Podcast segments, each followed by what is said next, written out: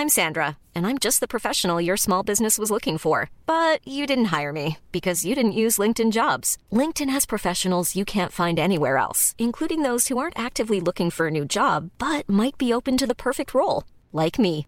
In a given month, over 70% of LinkedIn users don't visit other leading job sites. So if you're not looking on LinkedIn, you'll miss out on great candidates like Sandra. Start hiring professionals like a professional. Post your free job on linkedin.com/people today. Salut, c'est Marion Lefebvre. On est cloisonné en cage. D'accord? On est cloisonné en cage. Il y a des gens qui peuvent nous parler, nous envoyer leurs témoignages, partager leurs joies, leurs doutes et leurs angoisses. Et puis il y a ceux qui ne peuvent pas. Parce que depuis quelques jours, il et elle n'ont plus accès au dehors. Pourtant, ceux et celles qui sont en prison sont aussi touchés de plein fouet par cette crise sanitaire grave. À l'heure où je vous parle, un détenu et un surveillant pénitentiaire sont déjà décédés du Covid-19.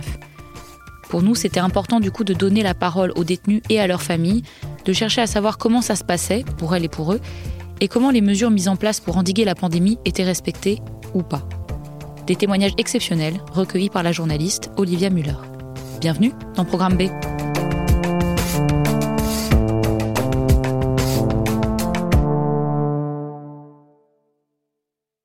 C'est souvent ce qui fait vivre, tenir et espérer. Pour les détenus, les parloirs sont un échappatoire. Une porte ouverte sur l'extérieur, sur la famille, sur l'amour, sur le monde.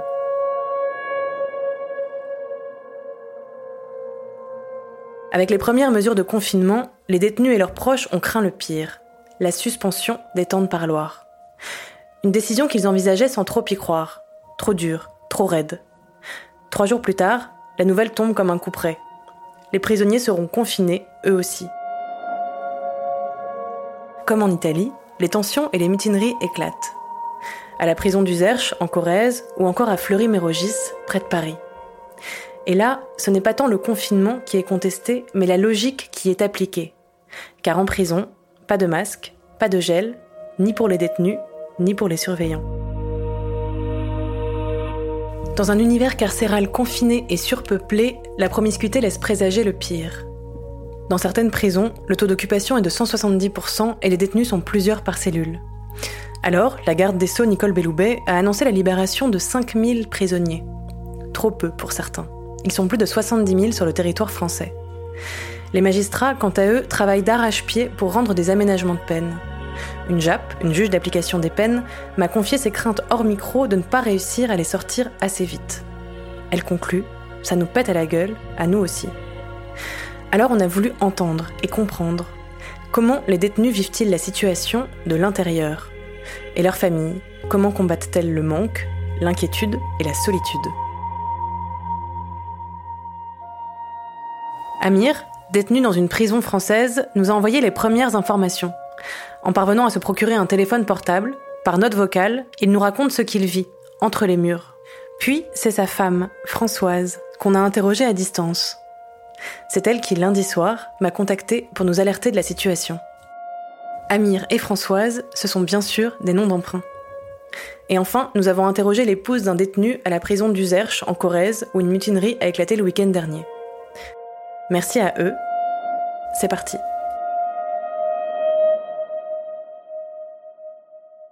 Alors, je m'appelle euh, Françoise. Euh, Aujourd'hui, ben, je témoigne parce que mon conjoint est incarcéré dans l'une des prisons euh, les plus peuplées, de France. Mm-hmm. Donc, euh, avec le coronavirus, euh, nous n'avons plus de les familles, nous n'avons plus de parloir et quasiment pas de nouvelles de notre famille, donc ça devient assez pesant. Après, quand on est en parloir avec son conjoint, ben, ça fait un petit peu, ça fait un petit peu d'air frais et pour nous et pour eux, même si c'est très court. Voilà. Parce qu'en temps normal, vous pouvez vous voir combien de temps dans un parloir? Euh, Dans un parloir, ben, c'est entre 30 et 45 minutes. Trois fois par semaine Trois fois par semaine. Quand on se voit, on est content et ça passe trop vite en général, on vient toujours avec une montre pour être sûr qu'on ne vole pas des minutes. On a plein de choses à se raconter. Quand on sort, on se dit Ah mince, j'ai oublié de lui dire ça, j'ai oublié de lui raconter ça. Donc, euh, ah, j'ai oublié de déposer du linge, j'ai oublié de lui ramener un livre. Enfin, voilà. Il aime bien préserver ses, proches, Donc, euh, il aime bien dire que tout ça, enfin, que ça va bien. Mais il a perdu plus de 15 kilos, plus de 15, plus de 15 kilos depuis qu'il est incarcéré. Euh, son visage, il est creusé. Donc, euh, il commence à être fatigué. Il ne le dit pas, mais ça se voit physiquement et je le ressens. Et pour lui, tout, tout va bien. Donc, euh, comme il est positif, on reste positif. La dernière fois qu'on s'est vu, c'était le vendredi. euh, alors, lundi, c'était confinement pour tout le monde. C'était le vendredi juste avant. Et là, du coup, lui se doutait un petit peu de ce qui allait arriver, c'est ça? Bah, il s'en dou- doutait un peu. Euh, moi, je me suis dit, mais ils peuvent pas faire ça. Du coup, j'ai été lundi au parloir avec mes enfants et quand j'arrive devant la prison, ah bah non, vous pouvez pas rentrer. on appelle ça parloir fantôme. Parloir fantôme, c'est quand la famille ne vient pas euh, au parloir ou quand le- la personne vient visiter. euh, Il n'y a, pas- a de visite. Le, le- le détenu est prévu euh, pour un parloir et il n'y a pas de visite. Donc forcément, il retourne euh, en cellule. Et ça, c'est la honte pour les, pour les détenus quand ça arrive. Il y a un Bah. sentiment de. Ben, un, un petit peu quand même. Ah, fantôme. Ah, c'est fantôme. Ouais, lundi, je suis pas rentrée. Je, suis, je me suis déplacée pour rien. Bah, déjà, je suis partie en pleurant, déjà. Parce que je me suis dit que s'ils sont en confinement, si que moi, je peux pas y aller avec, euh, avec euh, ma fille, ben, ça va être compliqué pour que j'y aille. Et si c'est comme ça pendant, pendant 15, 15 jours, ça veut dire que je vais pas le voir pendant 15 jours. Donc, euh, voilà. C'est. Voilà, c'est dur. Peut-être que c'est plus dur pour moi que pour lui. Je pense aussi. Pourquoi vous pensez ça? Parce qu'il relativise et que je suis une éponge et que. Je sais pas, je suis plus sensible, j'en sais rien. Il garde quand même espoir, quand même. Hein. Alors que moi, euh, je suis plutôt en mode rébellion, euh, j'en ai marre de tout. euh. Donc voilà, c'est un peu. Ça m'énerve tout ça, j'ai qu'une envie, c'est qu'il sorte et que qu'on avance. Depuis qu'il est incarcéré, j'ai dû le voir, je sais pas combien de fois, mais. Beaucoup de fois, mais ça représente, représente même pas un mois de, vie. Donc ça fait que là, euh, si on le voit pas pendant 15 jours, ben c'est comme si on, si on le voit plus euh, et qu'on on a, on a plus de nouvelles.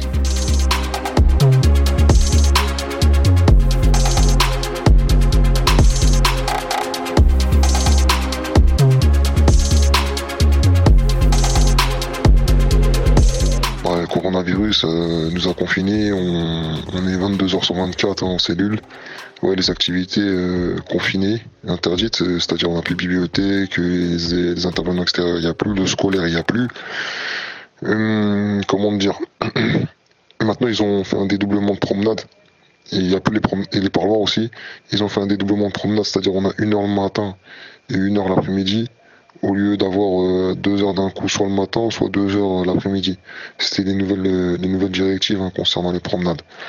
Alors le climat, bah, on sent que le climat est anxiogène. hein. Il y, a, un mec là, il s'est suicidé. Euh, quand le, le lendemain de, l'annonce de la suppression des parloirs, le mercredi, le- un mec il se suicide. Le climat anxiogène, c'est pesant. On sent qu'il y a quelque chose et c'est trop calme en fait. C'est trop calme et voilà, à tout moment ça va péter en fait.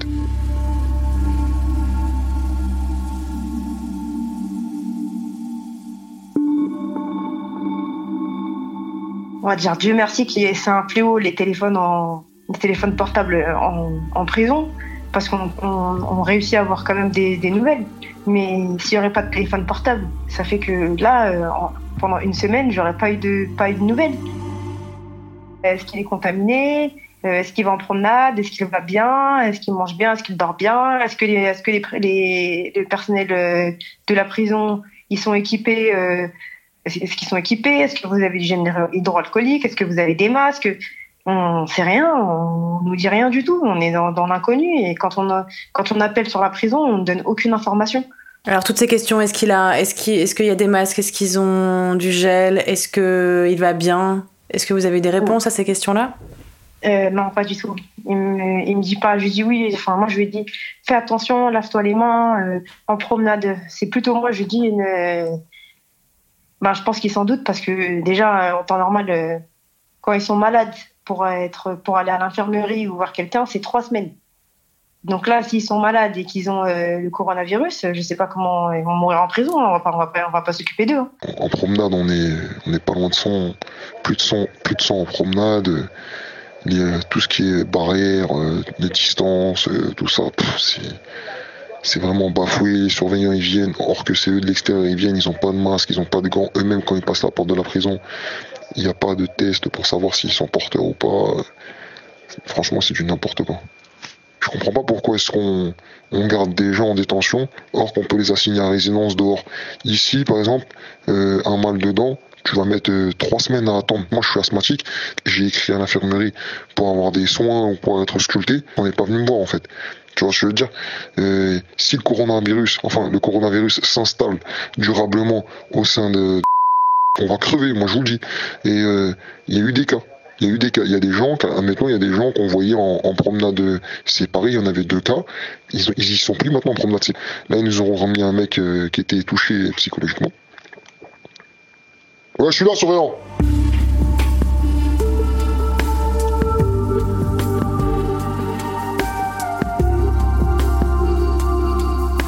Ça se trouve, il y, a des, cas, on n'est est même pas au courant. Ils disent qu'il n'y a qu'un seul cas à Fred, mais euh, Qu'est-ce qu'on en sait? On n'en sait rien. Eux, ils n'en savent rien, à part si le détenu il dit euh, je suis malade. En plus, ils, subissent des fouilles, etc. Donc, euh, il y a un peu un sentiment d'injustice. Je sais que mentalement, il, est fort, mais il fatigue. Enfin, toute personne craque au bout d'un moment. Donc euh, là, je sais qu'il peut encore tenir. Mais moi, je suis pas rassurée de pas avoir ses nouvelles, euh, de, de, pas savoir comment ça se passe, euh, ça, ça m'inquiète. que les, que les prisonniers refusent de remonter de promenade, euh, qui refusent de rentrer dans leurs cellules, qui hurlent aux fenêtres. Enfin voilà, c'est j'ai la fille d'une amie qui son mari est incarcéré et apparemment le bâtiment concerné par par la mutinerie, son mari en fait partie elle est inquiète. Elle n'a n'a pas si son mari est hospitalisé, s'il a changé de prison. Euh. Donc voilà, elle est au courant de rien et donc du coup, apparemment, elle est en stress total. Donc moi, c'est, j'ai 33 ans. J'ai mon mari qui est actuellement euh, incarcéré depuis 2018. Euh, donc lui, il est incarcéré pour trafic de stupéfiants. Et, euh, bah, lui, depuis octobre, il est euh, au centre euh, de détention du Gerche. Et du coup, bah, vu que c'était un peu loin, bah, je ne pouvais pas aller le voir autant que je voulais. Donc ça a été pénible pour lui, ça a été pénible pour les enfants, pour moi. Donc, euh, et puis bah, pendant euh, un mois et demi, il a été hospitalisé au mois de janvier. Et il l'a dit à plusieurs reprises aux médecins de la détention. Qui lui a dit non, c'est rien de grave. Ils lui ont donné pas mal de cachets. Et au final, il s'est avéré que bah, une nuit, euh, il se sentait vraiment mal. Il avait de la fièvre, il avait des douleurs euh, au niveau des poumons, donc ils l'ont transféré à l'hôpital. Et c'est là où il est resté un mois et demi parce que bah, il a eu euh, au départ une infection pulmonaire. Après, ils lui ont trouvé une embolie pulmonaire. Il a failli mourir. Donc euh, bah, là, justement, j'ai trouvé un appartement. Et au final, bah, ce matin, on m'annonce qu'il a été transféré. Euh, donc euh, c'est à l'opposé. Donc oui, je suis un peu, un peu énervée là sur le coup. Mhm. Surtout que apparemment, moi, la personne que j'ai au téléphone m'a dit que bah, il n'y était pour rien dans l'émeute parce que pour, pour resituer, du coup, dans la, à la prison d'Uzerche, en Corrèze, une émeute a eu lieu. des, certains détenus sont montés sur les toits, euh, ont brûlé des matelas pour contester la suppression, la suspension des parloirs et les visites des familles, c'est ça? Voilà, c'est ça, oui. Mhm. Qu'est-ce que vous savez de cette situation? Est-ce que vous l'avez eu au téléphone? Est-ce est qu'il vous en a parlé? euh, Depuis, depuis, je ne l'ai pas eu au téléphone, non.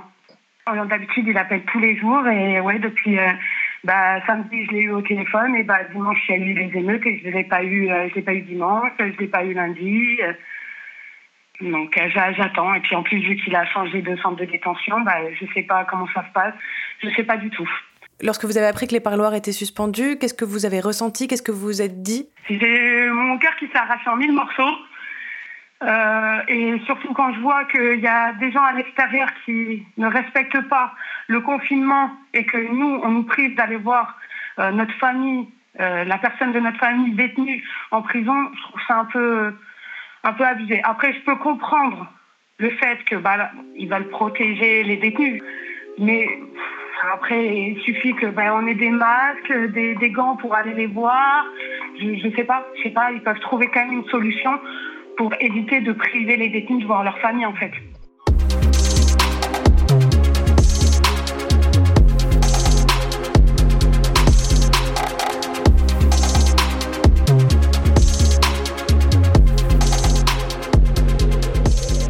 Concernant le virus en lui-même, est-ce que votre conjoint, et même vous, avez peur que le virus se transmette? Est-ce que c'est quelque... est -ce une crainte réelle, concrète?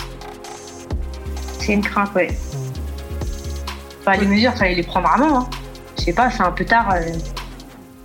Bon, mieux tard que jamais, mais euh, après, avec le confinement, le fait qu'ils soient confinés euh, pendant 15 jours, je pense que les prisonniers ne remettent pas euh, en cause. Ils ne remettent pas en cause que c'est pour leur sécurité, mais de l'autre côté, ils disent Vous voyez plus vos familles, mais maintenant ils rentrent et ils viennent euh, de, la prison comme ils veulent. Enfin, je sais. Sans masque. Euh, sans masque. Moi, lundi, quand, lundi, quand, lundi, pas ce lundi, lundi de la semaine dernière, quand j'ai été, euh, j'ai vu, je crois que c'était les ELAC, je sais plus où, les Iris, je sais pas, une, bref. Ils n'avaient pas de masque. Le, un des, chefs de la prison était dehors, il n'avait pas de masque. Quand on passe au portique, au portique, il n'y avait pas de masque, il n'y avait pas de gants. Donc, euh, bah oui, on s'inquiète. On se fait les pires scénarios dans la tête et on, et on espère que ça n'arrivera pas. Je te le dis tout de suite. Il y a des cas de coronavirus, même les surveillants tout à l'heure, ils nous l'ont encore dit, oui, il y a des cas. Euh, la direction, ils essayent de nous, euh, de nous, de nous omettre ces informations-là pour éviter de, de, de, de, semer la panique ou la colère des détenus. il n'y a pas longtemps aussi, je regardais, c'est dans l'air, il y a un mec qui vient, il parle, un, intervenant extérieur, il vient, il dit oui, ça va bientôt péter parce qu'ils vont, vont manquer de chichons, tout ça. Ok, d'accord, ça peut être l'un des paramètres qui fait que ça peut péter, mais faut arrêter. Les détenus, c'est pas tous des drogués. D'accord, moi je suis quelqu'un, je fume pas. Et demain, s'il y a une émeute, je vais la faire l'émeute et je vais être l'investigateur de cette émeute. Pourquoi? Parce que l'enjeu vital prévale sur notre affaire judiciaire. Pourquoi On n'est pas Balkany, nous? On n'est pas Balkany, ça veut dire? Il hein, n'y a que Balkany qu'on peut ressortir dehors parce que problème de santé ou bien un souci de santé. Et là, on parle de quelque chose qui peut nous faire crever. Moi, je suis asthmatique. D'accord, j'ai des problèmes respiratoires. Il y a des gens avec moi, ils sont, c'est des diabétiques euh, euh, au, plus haut stade. Mais ces mecs-là, ils sont encore là. Ils sont avec nous. Ça veut dire quoi? Qu'est-ce qui se passe? On est où là? Un pays comme l'Iran, il, vient, il libère 80 000 détenus.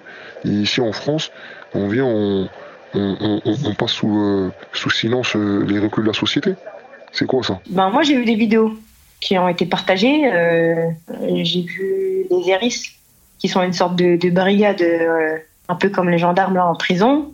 Je les ai vus euh, charger des détenus qui sont en promenade. Je sais pas vraiment ce qui s'est passé, mais c'était un peu le bordel. À mon avis, c'est. Oui, nous, on veut des parloirs, euh, on est enfermé. Euh, enfin, si on est en prison, ben, on va mourir en silence, en fait. C'est plus ça.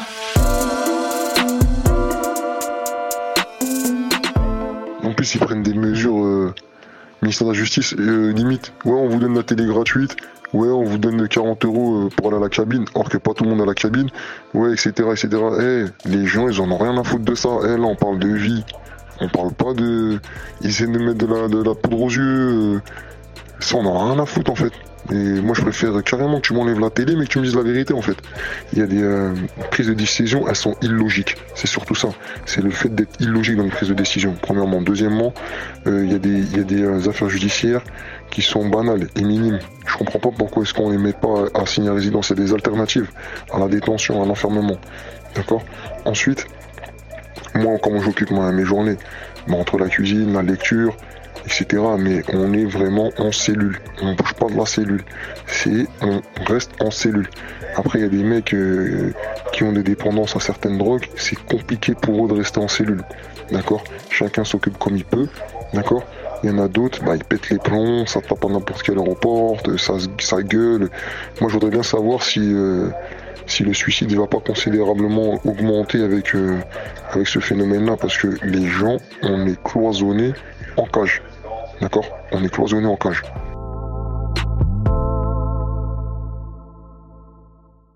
Alors, ceci s'adresse à Madame Nicole Béjoubet, ministre de la Justice. Voilà dix jours que je n'ai pas vu ma moitié, que je m'inquiète sur son état de santé, sur son état mental.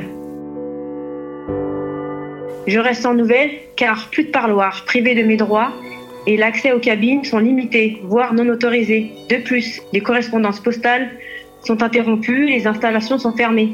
Et je peux vous dire que c'est un casse-tête sans, euh, sans le confinement d'être seul à tout gérer. Mais ajouter ce climat anxiogène, c'est pire. Cela fait plus d'un an qu'il est en prison. Sortir pour le décès de sa grand-mère, tout comme la naissance de sa fille, a été rejeté. La demande de bracelet pour s'occuper de plusieurs de ses proches malades, éduquer ses enfants et reprendre un travail a été refusée. Et de toutes les manières, la justice sanctionne plus le risque que le crime. Vous êtes une garde des sceaux, vous devez tenir votre rôle premier et le faire respecter. Et ne laissez pas nos enfants, maris, pères, frères mourir en prison. Toute société qui prétend assurer aux hommes la liberté doit commencer par leur garantir l'existence.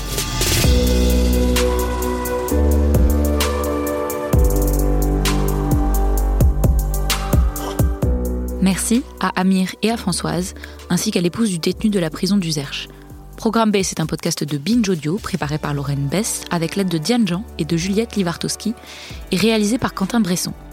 Abonnez-vous sur votre appli de podcast préféré pour ne manquer aucun de nos épisodes et continuez à rester chez vous autant que possible. Vous pouvez nous écrire sur Facebook, Twitter et Instagram. Comme tous les jours, on ne va pas se quitter sans une petite respiration, car ce qu'on vient d'écouter est vraiment difficile à entendre. On vous a préparé une petite playlist d'extraits de films et de séries sur les parloirs. À vous de les reconnaître, sinon, rendez-vous sur binge.audio pour avoir la liste. C'est vous? C'est vous. Tous les autres box sont pris. Priest etiquette. Le sénateur Buckley a plaidé personnellement pour toi devant le Sénat. Tout le monde dit que tu es un pion dans le jeu du pavot entre Nixon et les Turcs. Des lettres affluent de partout. Tout le monde pense à toi. Dès l'instant où nous quitterons ce parloir, je lui ferai une cour des plus assidues. Et puis quand j'aurai réussi, parce que je réussirai, nous irons dans mon chalet à Chamonix et nous dînerons dans un bistrot qui fait la meilleure raclette de toute l'Europe. It's about our people out there, working, surviving with pride and dignity. That's raza. Not lying and murdering. All you got is your white father's hate. Peut-être que la meilleure chose que vous puissiez faire pour les Persiers et les Delacroix, c'est de leur souhaiter la paix. Vous savez, je sais pas ce que c'est que l'amour non plus. The band is just broken up.